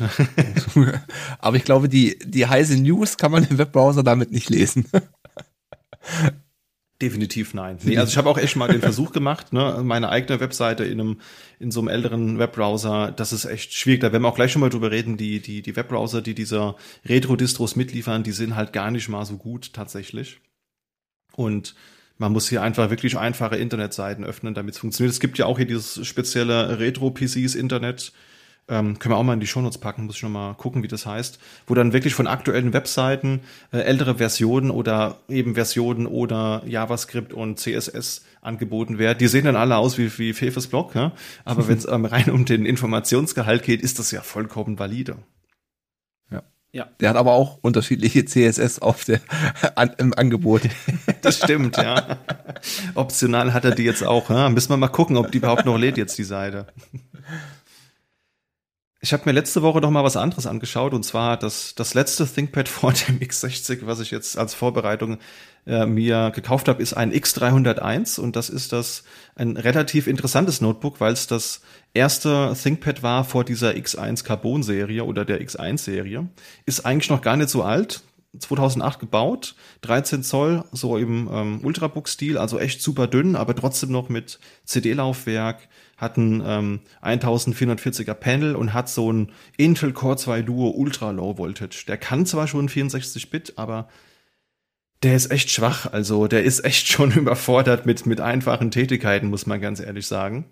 Und äh, hat eine SSD, eine 1,8 Zoll Micro SATA SSD. Das ist echt so das most cursed Format, das man irgendwie haben kann, weil versuch da mal eine andere SSD oder Festplatte zu kriegen im Internet. Spoiler-Alarm gibt's nicht, kriegst du nur auf AliExpress. Äh, da, wo man auch seine, wie, wie war das neulich, seine, seine Doppelschuss-Schlüsselkappen bestellt für die Tastatur. ja. da gibt's das und äh, da habe ich mir gedacht, mal gucken, was ich damit so ähm, erreichen kann. Und da ist mir eine Distro äh, in die Timeline gespült worden schon vor längerer Zeit. Das heißt, oder die heißt Zorin OS, die es in der Light Edition gibt. Habt ihr das schon mal gehört? Davon gelesen, aber noch nicht ausprobiert. Ja. Das ist eine Distro, die wird so ein bisschen als Windows- und macOS-Alternative empfohlen und die liefert halt einen vorkonfigurierten Desktop und der kann aber verschiedene andere Betriebssysteme von der Optik imitieren. Das finde ich eigentlich ganz interessant, wenn man jetzt, so wie ihr sagtet, ihr habt einen älteren Rechner, den wollt ihr jetzt hier in der Familie weitergeben und äh, wollt dann aber auch kein altes Windows drauf installieren, weil Markus hat natürlich völlig recht, für ein Windows XP jetzt noch Patches bekommen, ist halt eher schwierig. Für ein Windows 7 kriegt man sie zwar noch, aber irgendwann sollte man das nicht mehr benutzen, wenn das auch ins Internet gehen soll. Und äh, da kann man dann nach der Installation auswählen, soll das aussehen wie ein, wie ein Windows XP, soll das aussehen wie ein, wie ein Windows 10. Also da geht's gar nicht da, irgendwie darum, das Wallpaper und die Icons zu imitieren. Das ist nicht der Fall, sondern wie die Leiste aussieht. Ne? Dass das Startmenü eben so aufgebaut ist wie von Windows XP oder 7 oder 8. Ne? Darum geht's so ein bisschen. Oder dass das Panel unten wie so ein macOS aussieht oder die Ubuntu Unity Oberfläche. Das sieht echt ganz nett aus. Ist, ist modern, aber trotzdem doch alt vertraut und ist auf Basis von Ubuntu 20.04 und äh, hat in der normalen Edition ist ein GNOME, was zum Einsatz kommt und in der Lite Edition, damit das Ganze auch auf älteren Rechnern funktioniert, ist halt ein XFCE dahinter. Aber das sieht man dem gar nicht an, weil das, wie gesagt, vom Look and Feel dann sehr an die anderen Betriebssysteme rankommt. Und die sagen in den, auf der ähm, Dokumentationsseite, man sollte mindestens einen Single-Core mit einem Gigahertz haben. Ein Gigramm wäre wünschenswert, 10 Gigabyte Platte und 800 mal 600 Pixel Display. Und das funktioniert echt gut. Also auch auf diesem Ultra Low Voltage Teil man performt das echt ganz gut. Es sind so ein paar Pakete, die vorinstalliert werden, die man so nicht bräuchte. Es ist zum Beispiel, warum auch immer Snapcraft vorinstalliert, obwohl der installierte Firefox nicht als Snap benutzt wird, sondern als normales Depp-Paket. Aber das kann man ja schnell wieder runterwerfen. Und das habe ich jetzt eine Woche in Verwendung gehabt und muss echt sagen, das ist ganz nett. Einziger mhm. Wermutstropfen ist, dass äh, die der Standard-Desktop, der ist ja kostenfrei mit da drin. Wenn man die anderen Designs haben will, dann wird man gebeten, dann vielleicht doch ähm, für das Betriebssystem zu bezahlen. Also die finanzieren sich so ein bisschen damit, dass die kostenlose Einstiegsversion haben und wenn man dann so Advanced Features haben will, dann muss man sich das halt halt äh, in irgendeiner Art und Weise kaufen. Ist irgendwie nachvollziehbar, aber jetzt für ein Desktop-Theme dann 70 Euro oder was es kostet auszugeben, mhm. das möchte vielleicht auch nicht jeder machen. Ich wollte schon fragen, ob du jetzt das XP oder das Windows 8 Theme genommen hast. ich habe den Standard gelassen und das ist, äh, glaube ich, Windows 7-like und das ist echt gut. Das kann man auch immer noch benutzen. Okay. Ja, ähm, wenn wir schon bei relativ speziellen und kostenpflichtigen Distributionen sind, dann äh, schmeiße ich noch Linux, äh, also Linux in die äh, Menge mit 3E, also L-E-E-E-N-U-X.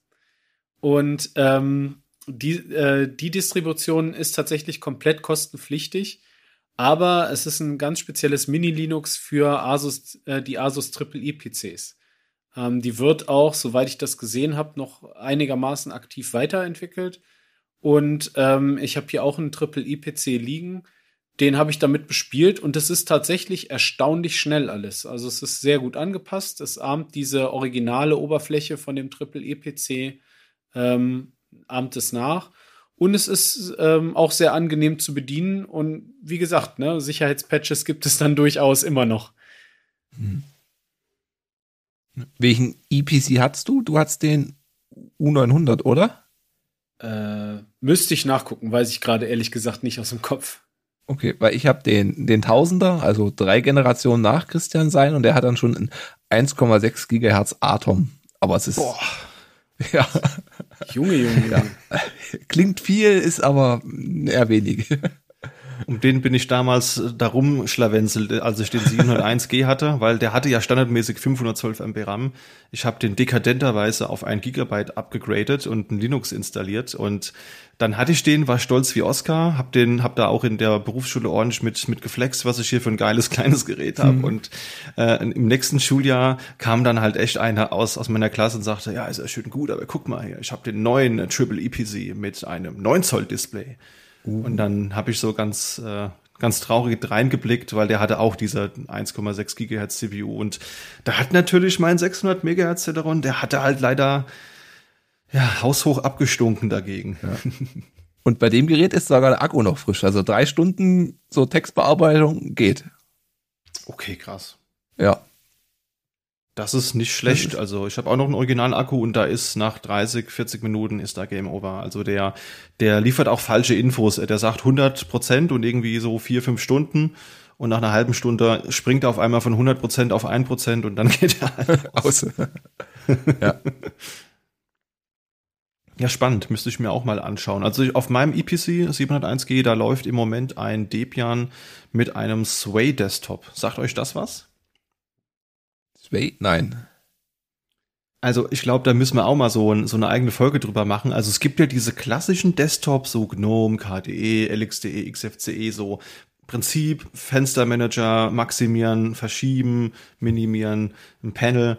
Und dann gibt's die Tiling Window Manager, wo halt einfach jedes Fenster, das du startest, einfach mal im Vollbild geöffnet wird. Und wenn du jetzt ein weiteres Fenster öffnest, naja, dann wird halt dein Bildschirm in der Mitte halbiert.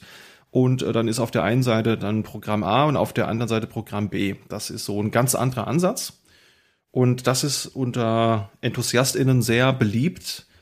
Ich muss zugeben, ich tue mir da noch so ein bisschen schwer. Ich glaube, ich müsste das wirklich mal konsequent jeden Tag benutzen damit ich mit den ganzen Shortcuts zurande komme, weil im Endeffekt, du brauchst eigentlich keine Maus dann mehr, weil du alles mit Shortcuts in irgendeiner Art und Weise steuerst und das ist natürlich auch, weil der ganze Kram fehlt, wie äh, ja, Fensterrahmen, Maximieren, Knöpfe, Animationen. Das ist natürlich super ressourcenschonend und das läuft auch auf so einem alten Triple E-PC sehr, sehr gut. Und da hat man dann halt nur das Problem mit der geringen Displayauflösung. Ja. Ich habe mich mit Awesome Window Manager damit versucht als Einstieg und kann das wirklich empfehlen. Und wenn man einmal dieses Tiling hatte und man hat seinen Gefallen dran gefunden, es, es macht halt richtig Spaß und es ist halt unendlich praktisch. Wenn man halt jetzt den Browser offen hat und sagt, oh, ich muss jetzt hier noch was schreiben und du öffnest deinen Editor und dann hast du rechts den Editor und links den Browser. Mhm. Das stimmt. Macht ja. schon, ja. Ja, und, und die häufigste Einstellung, die man auf dem Desktop hat, ist ja eh Vollbild oder Hälfte, Hälfte. Ne? Also, äh, ja. Selten so, sorgt man ja dafür und macht da irgendwelche Kunstwerke äh, auf dem Desktop, dass man da jetzt das einzelne Fenster genau ähm, in irgendeiner Weise ähm, an, anordnet. Mhm. Und äh, deswegen ist sind diese Tiling Manager auch für mich durchaus äh, immer noch und immer wieder ein, eine echte Freude, damit zu arbeiten. Aber mir geht's da wie Christian. Die ganzen Shortcuts, äh, da habe ich dann immer einen Zettel neben dem Bildschirm hängen, wo man dann mal drauf gucken kann. Ja. Aber da kann ich als Tipp den von Pop OS, der hat das mit integriert. Der hat das Beste aus beiden Welten. Da kann man das, glaube ich, oben mit in den Einstellungen anklicken, Tiling, ja, nein, und dann macht er das. Ja, das kann man stimmt, dann auch ist, probieren. Ne? Das, das, ist echt gut, das habe ich auch. Also das war ja auch lange mein Daily Driver, bevor ich jetzt mein Arbeitsgerät vor einiger Zeit auf Fedora gewechselt habe. Und das habe ich zwischendrin immer mal wieder ausprobiert und das ist schon nett und ich finde, das ist auch ja, so schön unaufgezwungen. Du kannst es nutzen, musst es aber nicht und es ist immer nur ein Klick entfernt oder eine Tastenkombi, um da so ein bisschen reinzukommen. Und wenn man jetzt sagt, ich hätte gern Tiling, aber vielleicht nicht unbedingt so einen minimalistischen i3 oder Sway, wo man sich halt wirklich instant als absoluter Nerd so ein bisschen äh, darstellt, weil das fällt halt schon mhm. auf, das hat nicht jeder, dann ist das eigentlich ein guter Kompromiss. Ja, warum ich wegen der Desktops fragte, ist, wir haben ja, glaube ich, festgehalten, KDE und GNOME, das muss man jetzt nicht auf so einem alten Gerät ausprobieren, außer man will unbedingt ein altes KDE benutzen oder ein altes GNOME. Aber da sind wir ja auch wieder bei dem Thema, äh, allzu alt soll die Software ja auch nicht sein. Und was ich da ganz, ganz gut fand, also ich habe ja auch noch ein paar andere ThinkPads, die nicht ganz so alt sind, da gibt's ja immer noch, wenn man sich so einen aktuellen ähm, ja, Debian-Desktop installiert, hat man ja die Wahl des Desktop-Environments und was da ja auch sehr häufig gerne genutzt wird, ist äh, Mate. Und das finde ich, das ist auch ein sehr gängiger, guter Desktop, der eben sich stark an dem alten ähm, ähm, GNOME 2.6 orientiert. Der ist auch davon, glaube ich, abgeforkt worden ursprünglich mal. Und das ist dann halt eine, ein altbekannter Desktop, der sehr ressourcenschonend ist, aber immer noch aktuell gepflegt wird. Das ist auch so mein Tipp oft gewesen, wenn Leute fragen, was sie auf so einem alten Gerät installieren sollen. Oder wer gerne aus der KDE-Riege eher kommt, da gibt es das, das TDE. Das ist das äh, Trinity Desktop Environment und das ist ein Fork von KDE 3.5, das ja schon sehr, sehr lange äh, tot ist. Also wir sind ja aktuell bei KDE Plasma 5 und 6 steht ja auch schon vor der Tür. Also wirklich schöner Retro-Look und viel, aber mit sehr viel Liebe zum Detail noch am Leben erhalten. Gefällt mir sehr gut und XFCE geht natürlich auch immer. Ja. ja. Oder LX.de kann man auch nehmen. Ne? Also die, die ganzen es, es gibt halt relativ viel, was dann immer ressourcenschonender wird. Man muss sich in dem Punkt, glaube ich, nur von der Illusion befreien, dass der alte PC, der auf einmal äh, mit äh, Windows oder mit äh, neuesten Distributionen fast stand, damit dann jetzt auf einmal eine Rakete wird. Er wird schneller, er wird benutzbar, weil er weniger zu tun hat aber es ist halt nicht so, dass der auf einmal äh, alle Tasks in dreifacher Geschwindigkeit ausführt. Ne? Das, das muss man sich halt immer vor Augen halten, dass man halt Features abgibt und dafür Performance gewinnt ne, für andere Dinge. Ja. Aber wenn man die Features nicht braucht, weil man sie tatsächlich nicht nutzt ähm, oder weil es einen nicht interessiert, also ähm, mich interessiert es nicht, ob meine Fenster wackeln und ob die jetzt mit einer Animation ein Vollbild werden oder ob die einfach ein Vollbild sind. Ähm, dann kann ich auf dieses Feature sehr gerne verzichten. Nur unter äh, anderen oder unter neueren Distributionen kann ich halt nicht sagen, ey, dass ich hier eine Animation kriege, brauche ich nicht. Schalte es mal ab. Das geht halt meistens nicht. Das, äh, oder es ist sehr aufwendig, das zu machen. Wobei ich hatte jetzt, wie gesagt, am Tuxedo, der hat ein bisschen mehr Performance. Da habe ich jetzt mal KDE probiert. Und ich muss sagen, ich habe es immer so als sehr ressourcen, ressourcenverbrauchend in Erinnerung. Und es ist halt gar nicht mehr. Man kann halt da auch jede Menge einstellen. Und ja, es hat halt alles so seine Vor- und Nachteile. Auf jeden Fall lohnt sich da wirklich mal über den Tellerrand zu schauen und die mal durchzuprobieren. Man kann es ja auch schnell nachinstallieren und dann halt beim Login auswählen. Das stimmt, ja. Also da tut man KDE auch oft Unrecht und das ist auch jetzt so äh, mein letzter Distro-Tipp. Und zwar gibt es noch eine Distro, die heißt Q4OS. Und das ist ein ressourcenarmes Linux für EinsteigerInnen und aber auch Fortgeschrittene. Und ich kenne das daher, weil ich mir vor anderthalb Jahren so ein Pinebook, äh, Pinebook Pro mal geholt habe. Das ist dieses 14 Zoll 200 Euro ARM-Gerät aus China. Na, das ist eine 4 oder 6 Core ARM CPU ist da drin und da war eben eins der vorinstallierten Linuxe, das man da wählen konnte, war eben dieses Q4 OS. Und das auf der Basis von Debian gibt es für 32, 64 Bit und auch für ARM. Und das kann man halt eben mit dem KDE Plasma oder auch diesem TDE benutzen. Und da sollte es mindestens 300 Megahertz ähm, CPU, 256 MB RAM oder 3 Gig Platte haben. Und da war halt KDE Plasma vorinstalliert und ich dachte mir so, boah, ja, hm, KDE ist jetzt nicht so meins. Ist ja auch so der Running Gag, dass ich auch in diesem Podcast ja ständig sage, ich müsste mir mal KDE anschauen und dann mache ich es wieder nicht. Und das habe ich mir echt mal eine Woche lang angeschaut und ich muss zugeben, ich habe es direkt verglichen mit einem ähm, GNOME Desktop, mit einem Mate Desktop. Und was die RAM-Auslastung anbelangt, war KDE da wirklich sehr, sehr effizient. Das hätte ich nicht gedacht. Und äh, das hatte auch zumindest auf diesem Gerät den Vorteil, dass diese Animationen, Fenster auf und zu machen, die man ja abschalten kann, wen es nicht interessiert, äh, dass die halt eben eine Hardwarebeschleunigung hatten, was eben bei den GTK-Desktops nicht der Fall war. Ich weiß jetzt nicht, ob das auch außerhalb dieses ARM-Spektrums da ein Thema ist, aber das hat mich da auch sehr positiv überrascht. Kommen wir mal zu der Softwareauswahl. Desktop haben wir, glaube ich, ganz gut abgehandelt. Wie ist das denn, wenn ihr so ein Retro-Gerät habt? Was für einen Browser benutzt ihr da? Nehmt ihr das, was die Distro euch mitliefert oder habt ihr da ein paar Tipps? Also eigentlich nimmt man immer, nehme ich immer den Firefox, aber der performt halt wirklich sehr schlecht. Da gibt's halt noch die Chromium-Alternative, die ich dann immer so genommen habe, weil die halt wirklich spürbar schneller ist. Aber ich hatte in der Vorbereitung jetzt mal den Midori ausprobiert und der hat mir wirklich sehr gut gefallen. Das hätte ich nicht gedacht. Das wird, glaube ich, mal so eine, werde ich mal eine Zeit lang als Alternative benutzen.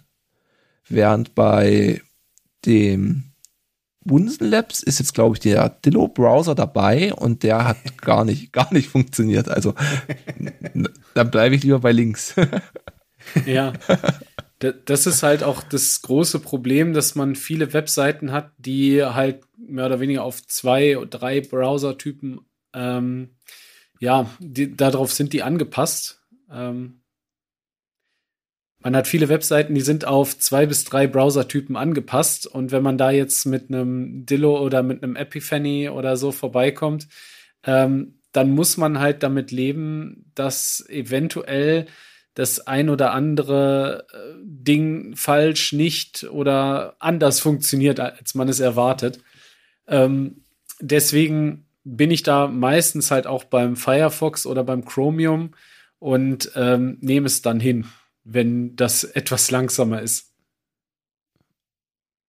Ja, also der Dillo, das ist für mich auch so ein, so ein Rätsel, dass das der immer noch entwickelt wird. Ich habe den das erste Mal gesehen damals, als Damn Small Linux das Distro äh, Projekt der Wahl war, wenn es klein sein musste. Da hatten wir uns ja auch im Vorgespräch drüber unterhalten. So diese, diese 49 Megabyte äh, Linux ISO, die auch auf die ersten USB-Sticks passte, die ja in der Regel nur 64 äh, Megabyte hatten. Und das Ding ist schnell, aber das Ding ist halt auch nicht sonderlich nützlich. Also selbst die Startseite von Wikipedia, die geht halt überhaupt nicht klar auf dem Teil. Also man kann wirklich effektiv mit diesem Teil nichts mehr anfangen heutzutage. Und Firefox ist bei mir auch problematisch. Den Midori finde ich auch gut. Und ich finde, was auch total unterrepräsentiert ist, ist der, der Epiphany, heißt er, glaube ich, der beim GNOME-Projekt mit dabei ist. Den kann man natürlich auch außerhalb des GNOME-Desktops benutzen. Und der hat nicht so viel Abhängigkeiten, der ist nicht so bloated. Und der macht eigentlich auch echt einen guten Job. Ja. Ich weiß natürlich nicht, wie es da mit Adblocking aussieht. Da wird es dann vermutlich eher düster aussehen.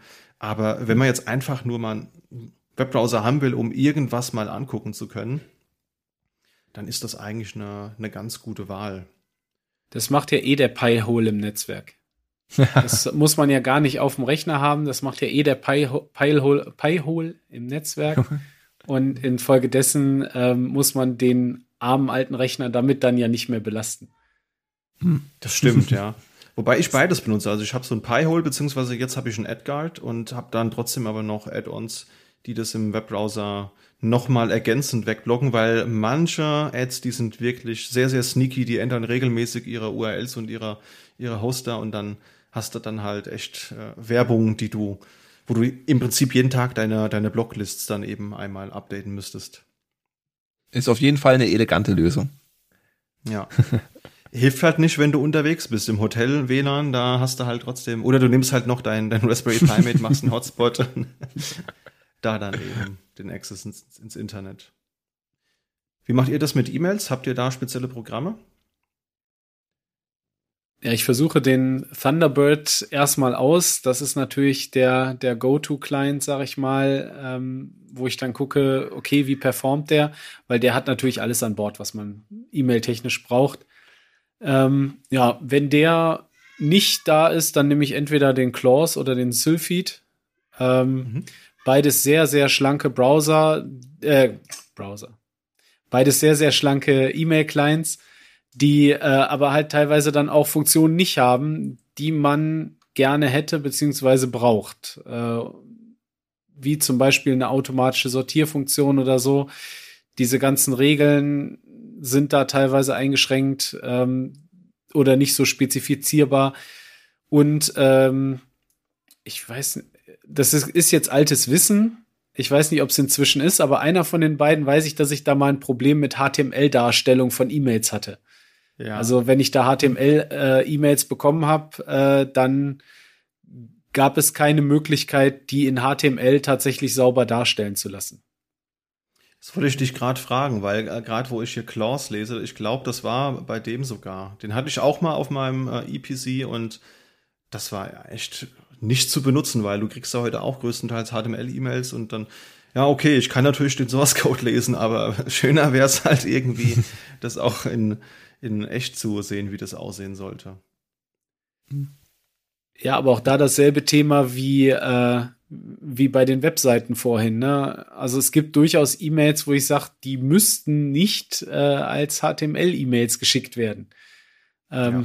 Aber gut, das ist äh, im Moment der Zeitgeist und vielleicht kriegen wir irgendwann über Energiesparen und Ressourcensparen da wieder eine Trendwende hin, dass E-Mails, die kein äh, die keinen Inhalt haben bis auf Text, dann automatisch auf TXT-E-Mails downgesized werden. Damit hat man dann auch viele Phishing und ähnliche Attacken direkt miterledigt. Die, die Retro-Mail. ja, genau, die Retro-Mail. Ja. ja. die größte Retro-Mail hatten wir doch bis vor kurzem noch, noch in Deutschland hier, diese DE-Mail, ne? Also von daher, warum nicht? nee, es gibt für alles eine Zeit. Also ich meine, das äh, GIF-Format hat ja auch seine Renaissance erlebt. Warum sollen wir nicht auch alle mal wieder back to Mailing-Lists und äh, anderen äh, Medien, die vorher ganz gut funktioniert haben, ja? Also wüsste ich nicht, was dagegen spricht. Und ich muss zugeben, bei dir, Markus, hätte ich jetzt eigentlich eher so einen Mut erwartet, so einen schönen E-Mail-Client auf der Kommandozeile mit der N-Curses-Oberfläche. Ja, äh, habe ich auch äh, auf äh, zwei PCs drauf.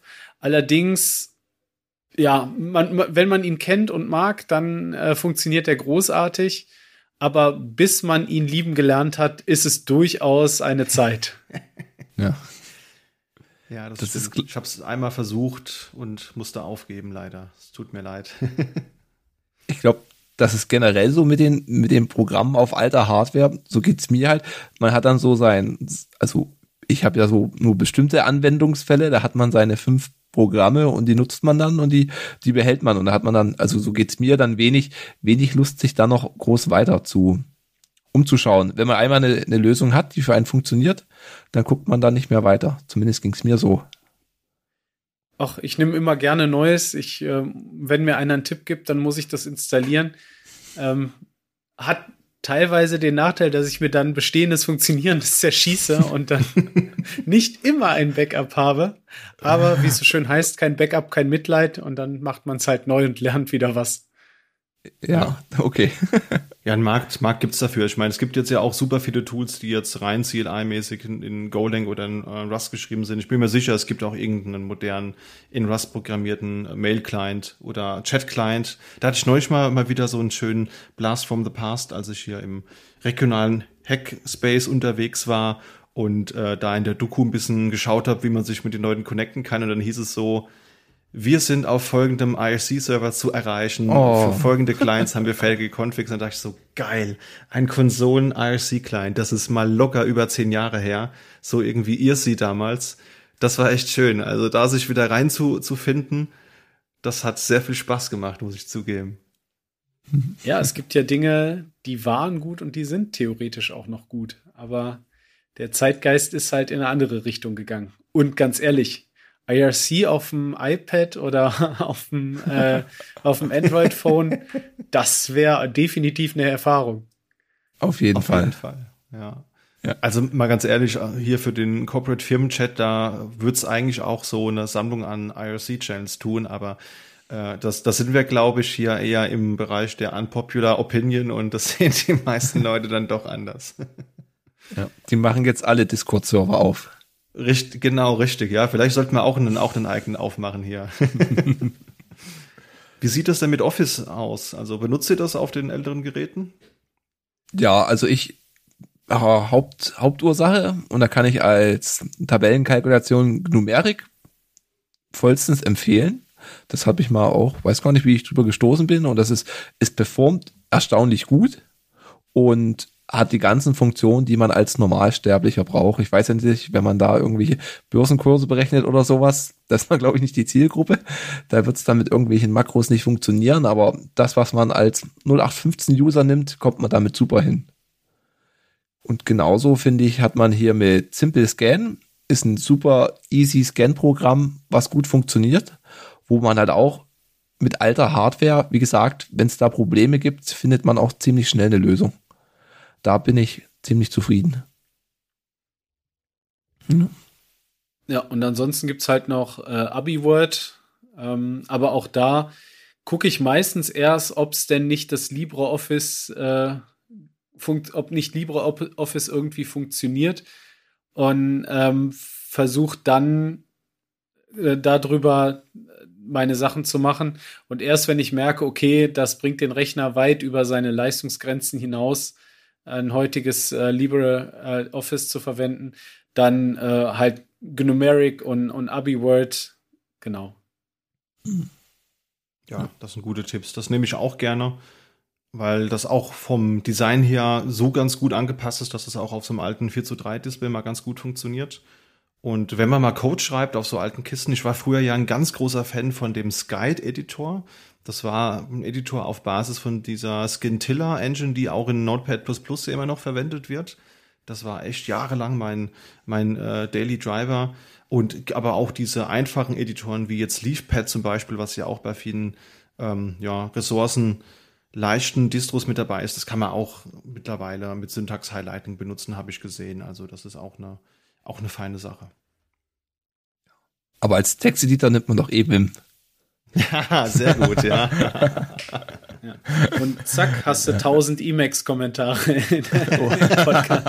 Flame War in 3, 2. nee, aber da habe ja. ich echt noch nie was gehört. Also äh, auch auf die Wim-Folge, die wir da neulich hatten, äh, wo wir ja auch so, ein, so einen kleinen äh, Seitenstoß in Richtung Emacs hatten, da hat sich bisher keiner drauf gemeldet. Ähm, von daher weiß ich jetzt, jetzt nicht, ob es da einfach so wenig Emacs-User gibt oder ob die uns einfach instant deabonniert und auf die Ignore-List gepackt haben. Das kann natürlich auch sein. Ja.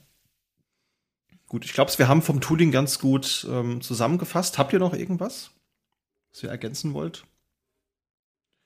Nö. Wie gesagt, einfach mal ausprobieren. Also da keine Angst haben. Es ist wirklich ein, ein großer Unterschied, ob man da noch ein altes Windows 7 drauf hatte oder mal in Linux ausprobiert. Ich habe halt den Podcast bis Anfang des Jahres da noch auf so einem Dual-Core mit 1,8 Gigahertz geschnitten. Ich meine, das MP3-Rendern, das dauert halt dann drei Minuten, aber man muss man ja nicht davor sitzen. Und ja. wie du schon gesagt hast, mit so einem 4 zu 3 Display, ich meine, der Trend geht wieder hin, aber es hat halt schon mit so drei Zeilen mehr, es ist schon angenehm. Absolut, ja. Also ich finde auch, dass das Format, das ist super. Also das ist ja auch im neuen Framework-Computer, glaube ich, drin. Den, den hast du ja, Markus. Der hat, glaube ich, das gleiche 3 zu 2 Format. Und das ist für äh, mich so ja. die Offenbarung. Ja, endlich mal ein Format, mit dem man richtig arbeiten kann. Ja, es ist auch schön, wenn man damit programmiert, weil man hat wieder Zeilen, die man sieht, weil, ne, es gibt ja immer diese typischen 80 oder 120, je nachdem, äh, in welcher Sprache man sich bewegt, Zeichen in die Breite. Die füllen aber einen Full-HD-Bildschirm never ever aus. ähm, und dann hat man rechts ganz viel leeren Space, wo man sich denkt, okay, was mache ich damit jetzt? Und der, äh, und man wünscht sich, dass man ihn unten dran klemmen kann, um, um dann doch noch 20 Zeilen Code mehr zu sehen.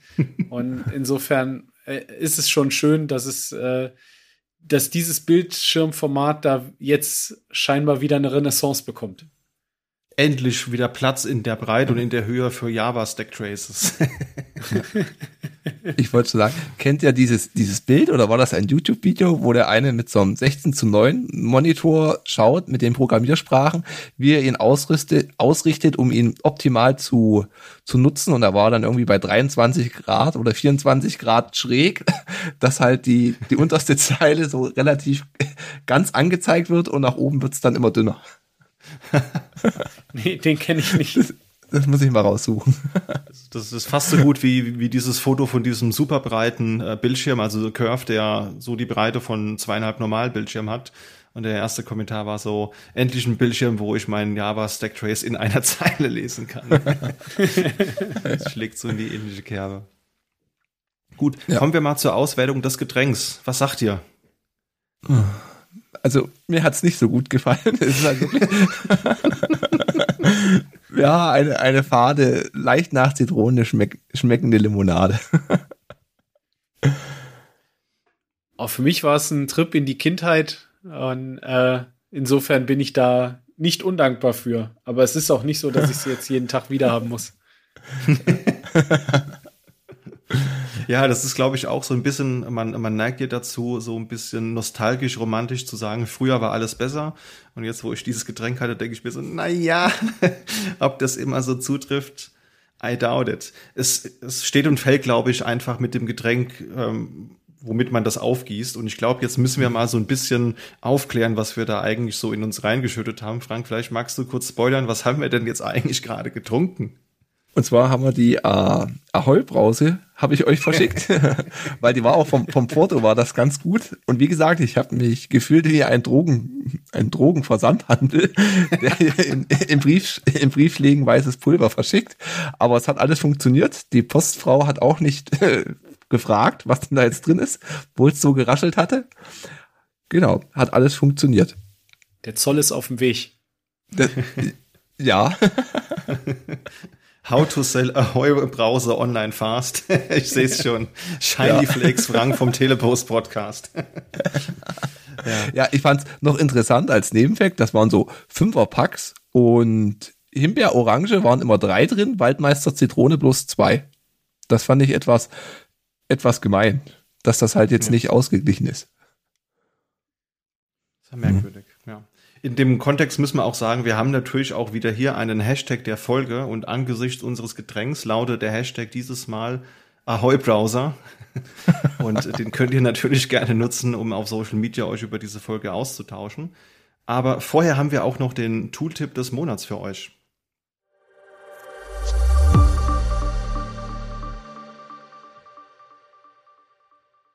Und ich habe heute ein Tool mitgebracht, das heißt TLP. Das war ursprünglich mal rein für ThinkPads gedacht. Das ist so ein Stück Software, das kann man einfach in der Linux-Distribution seiner Wahl nachinstallieren. Und dieses Programm hilft einem dann dabei, ähm, das, das Gerät ein bisschen energieeffizienter zu bekommen. Das kann dann so Dinge tun wie beispielsweise Bluetooth und WLAN ausschalten, äh, kann aber auch nochmal so die, die Schwellwerte zum Laden des, des Akkus verändern. Man kennt das vielleicht. Bei den ThinkPads war ja früher immer so eine Software mit dabei, die unten im Systray war und dann konnte man eben einstellen, Akku erst laden, wenn unterhalb dieser äh, Prozentzahl und nur laden, bis diese Prozentzahl erreicht ist, um einfach die, die Lebenszeit des, des Akkus ein bisschen zu verlängern. Das geht mittlerweile auch für andere Geräte, das geht auch bei HP und bei Dell, zumindest laut der ähm, Dokumentation, die wir euch auch in den Shownotes verlinkt haben.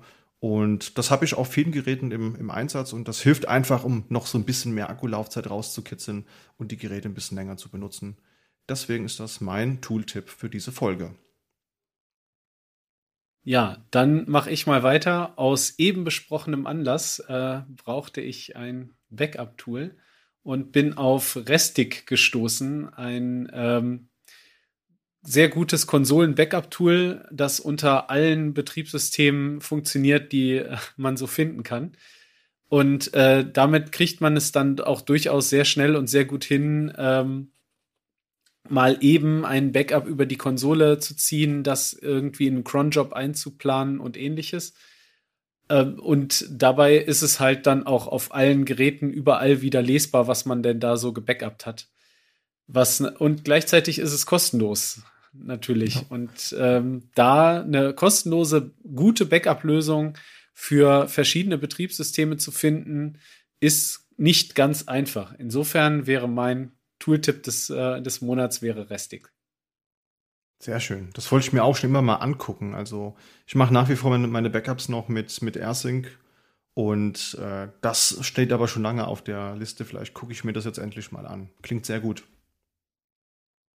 Gut, ich habe als Tooltip des Monats den PVGen oder PVGen als ein Passwortgenerator fürs Terminal und ich finde da halt extrem angenehm, dass man durch die Parameter einstellen kann, dass man halt manche Zeichen, die leicht verwechselt werden können, nicht mit ausgeben, ausgegeben werden sollen. Also 0 und O oder I und 1 werden halt dann ignoriert. Man kann die Länge sagen, man kann halt sagen, ein extra sicheres.